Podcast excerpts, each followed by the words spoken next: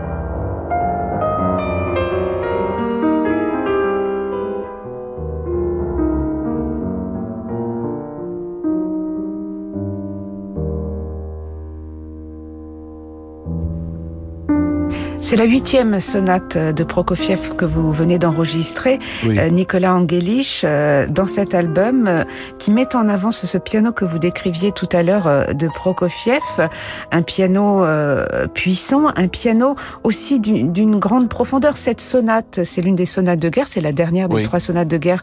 Elle a des, des, accents également très méditatifs, très profonds. Le, le piano de Prokofiev qu'on écoute sous vos doigts, il murmure parfois, il est plein de mystères, il est à fleur de peau. C'est ça aussi qui est passionnant dans cette musique. C'est, je pense que effectivement, il était.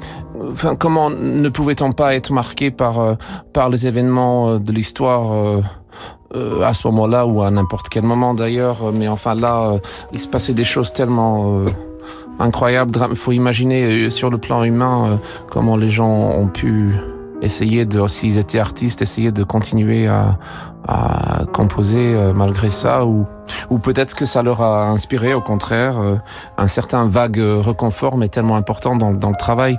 Dans cette sonate, il y a une dimension très lyrique. Il y a quelque chose quand même qui regarde aussi, euh, malgré son côté sombre, vers la lumière. Oui. il me semble qu'il avait parlé du, du fait que il y a une idée derrière cette, enfin, euh, à laquelle il pensait dans cette sonate qui était par rapport au, à la grandeur de l'esprit euh, humain. Il y a, on sent quelque chose, une espèce d'un côté visionnaire euh, et une force musicale, en tout cas incroyable derrière tout ça, malgré tout ce qui est conflictuel dans cette musique, malgré tout ce qui est tragique, malgré tout ce qui est très onirique aussi voilà, on, part très loin. Euh, euh, on n'est pas dans une chose très réelle entre guillemets. Et, on a du mal, euh, quand on joue cette sonate, après avoir joué cette sonate, Nicolas Angelich, à, remettre les pieds sur terre, à, se retrouver dans, le quotidien. On, est, j'imagine, enfin comme toujours lorsqu'on joue de la musique, mais avec des œuvres aussi fortes, ébranlées. On est de toute façon, quand on joue de la musique, il se passe ça. On est très là et en même temps on n'est pas vraiment là, on est dans quelque chose de, de différent. Enfin, je sais pas, on peut mettre différents mots là-dessus, c'est difficile de parler de ça. Mais euh, effectivement, avec euh, une œuvre comme ça, après, on est, on est très... Euh, quand on joue ça, c'est... sur le plan émotionnel et pianistique, bien évidemment, c'est c'est quelque chose de très très épuisant. On part loin, on part ailleurs et, et, voilà. Il y a des œuvres comme ça qui sont encore plus euh, fortes, qui demandent encore plus d'énergie, euh, pas juste de l'énergie physique, mais euh, mm. tout, d'investissement sur le plan intellectuel et, et bien sûr émotionnel, évidemment. Voilà. Et digital aussi. Hein, et digital, bien sûr, voilà, effectivement. Et c'est une œuvre qui nous touche profondément, qui nous transporte, nous aussi, nous auditeurs, euh, surtout euh, lorsqu'on écoute cette sonate sous vos doigts. Nicolas Angelich, vous, l'avez associé dans cet enregistrement à d'autres œuvres de Prokofiev. Il y a notamment ce cycle des visions fugitives, un cycle de miniatures que l'on a souvent d'ailleurs comparé au cycle des préludes de Chopin. Est-ce qu'il y a une construction, une architecture euh, autour de, de ces, ces 20 petites pièces? Moi, j'aime beaucoup les jouer en entier. C'est comme un kaléidoscope de d'émotions, de choses évoquées, euh, euh, de choses étranges, de d'ambiances étranges. C'était très déstabilisant pour les gens euh, quand ils l'ont entendu la première fois, je crois. Très drôle de musique, mais mais elle est elle est elle est vraiment tellement pleine de couleurs et de choses fascinantes. Et euh, effectivement, ça fait penser, ça m'a fait penser l'autre jour, euh, en les travaillant, j'ai pensé à, à, une espèce de, de connexion, de ressemblance euh, avec les préludes de Chopin, même si c'est évidemment une musique très différente. Et même si vraiment là, pour le coup, les préludes de Chopin, c'est quelque chose qui est construit comme un tout pour moi. Là, on peut quand même, j'estime, les les jouer. Euh, elles ont beaucoup été, les visions fugitives ont beaucoup été jouées euh, de façon séparée euh, avec des gens qui faisaient une un choix de plusieurs pièces. Mais je trouve que dans l'ensemble, ça, quand on les joue en entier, je trouve qu'il se passe quelque chose de très spécial.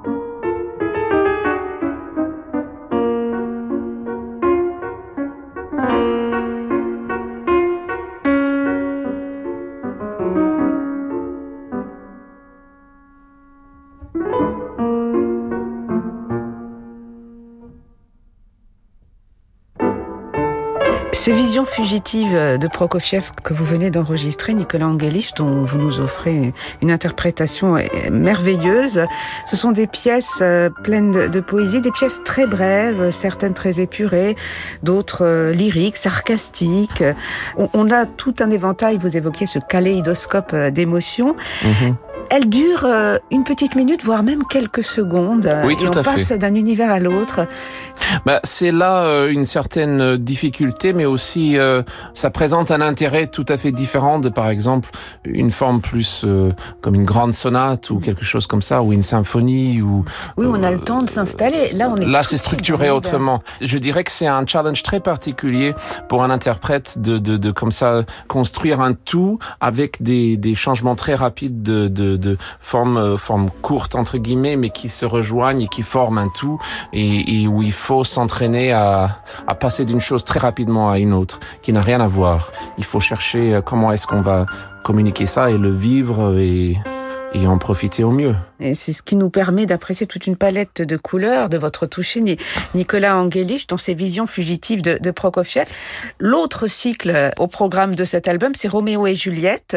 Ici, on est dans une musique narrative. Avec les visions fugitives, on était plutôt dans la suggestion. Ici, on raconte une histoire. On raconte bien évidemment une histoire, on la met en scène, on la...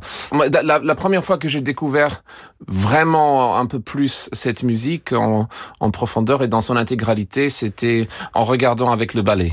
Et en écoutant l'orchestre. Et bien sûr l'orchestre. C'était quelqu'un quand même pour qui c'était c'était très important ce, ce genre de choses, euh, d'écrire euh, pour mettre en scène une histoire. Mm. Ça, c'est quelque chose qu'il a quand même pas mal fait. Il y a aussi euh, tout un côté très orchestral avec euh, toutes les couleurs. C'est ça quand quelqu'un arrive à le génie de la transcription d'un transcripteur entre guillemets qui, qui arrive à traduire d'une certaine façon au piano les couleurs de l'orchestre. Et euh, je trouve que dans cette partition, dans la façon dont il fait sonner le piano, on arrive vraiment à, à avoir ça et tout l'imaginaire incroyable qui, qui va avec. C'est vrai qu'on entend les, couleurs de, l'orchestre sous vos doigts, Nicolas Angelich. Cet enregistrement qui vient tout juste de paraître chez Eraton, on se réjouit de vous entendre au, disque. Vous nous manquez énormément euh, sur scène, comme tant de musiciens, Nicolas Angelich.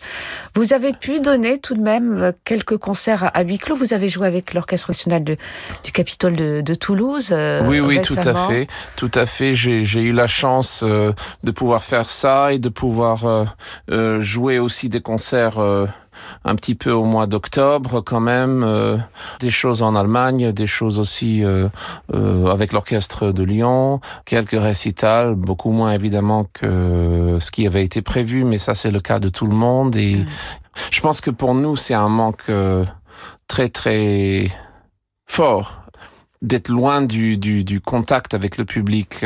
Ça manque terriblement. C'est beaucoup d'émotions quand, quand on arrive à retrouver, puis on retrouve quelque chose qui est, qui est tellement euh, fondamental pour, pour, pour nous.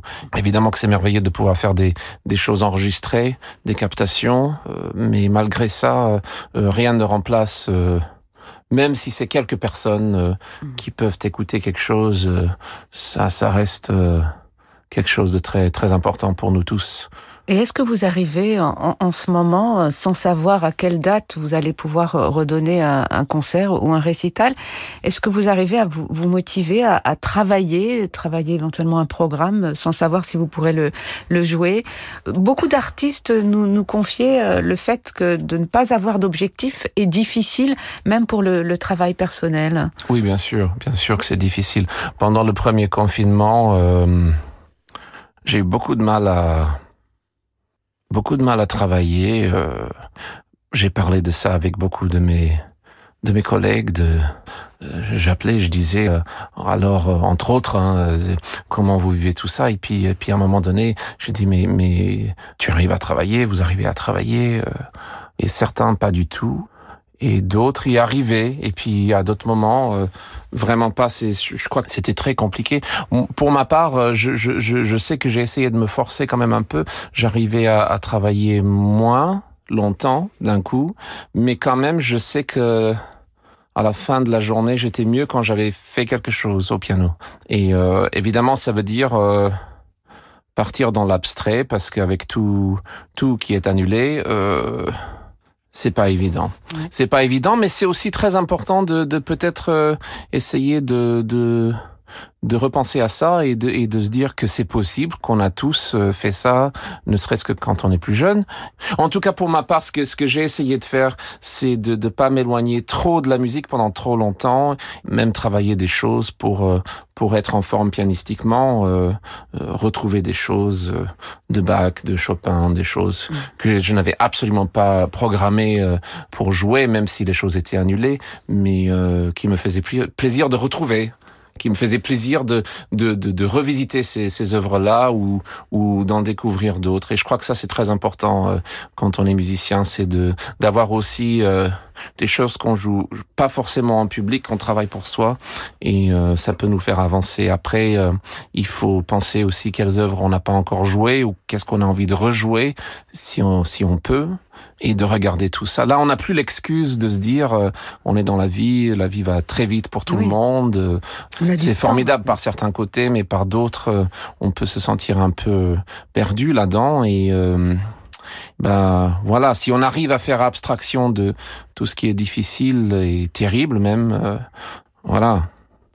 Après tout ça, ça n'empêche pas le fait que c'est c'est dramatique Enfin, je pense euh, aux jeunes musiciens qui ont tellement investi de temps pour préparer des choses, préparer des projets et euh, qui se retrouvent dans cette situation-là.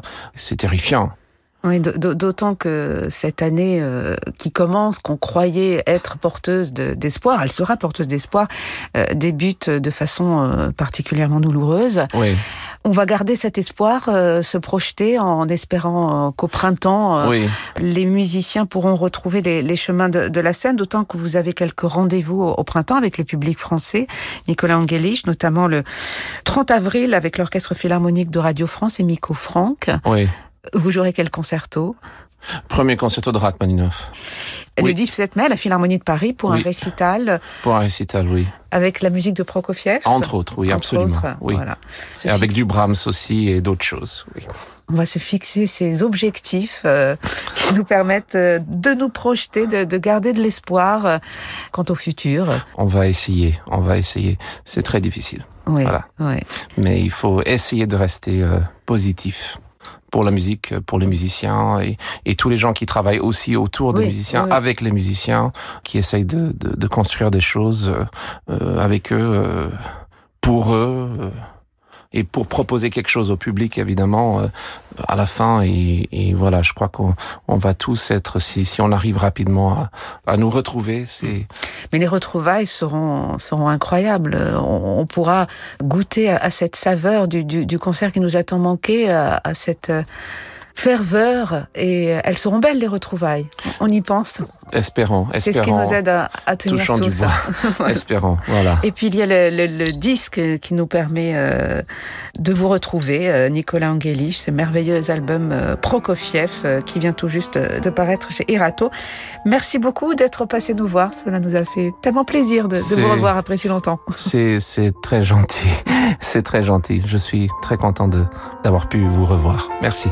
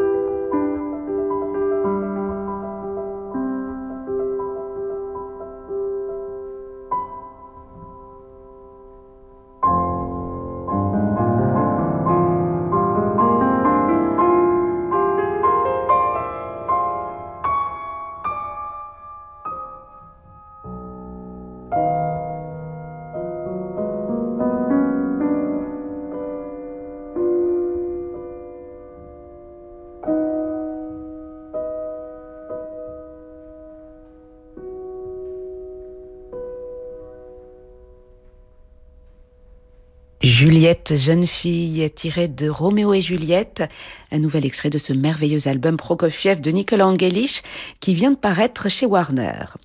Voilà, c'est la fin de ce journal du classique. Euh, demain, nous irons faire un tour à l'Opéra de Paris où vendredi soir se donnait la première production lyrique depuis le mois de mars, la flûte enchantée de Mozart.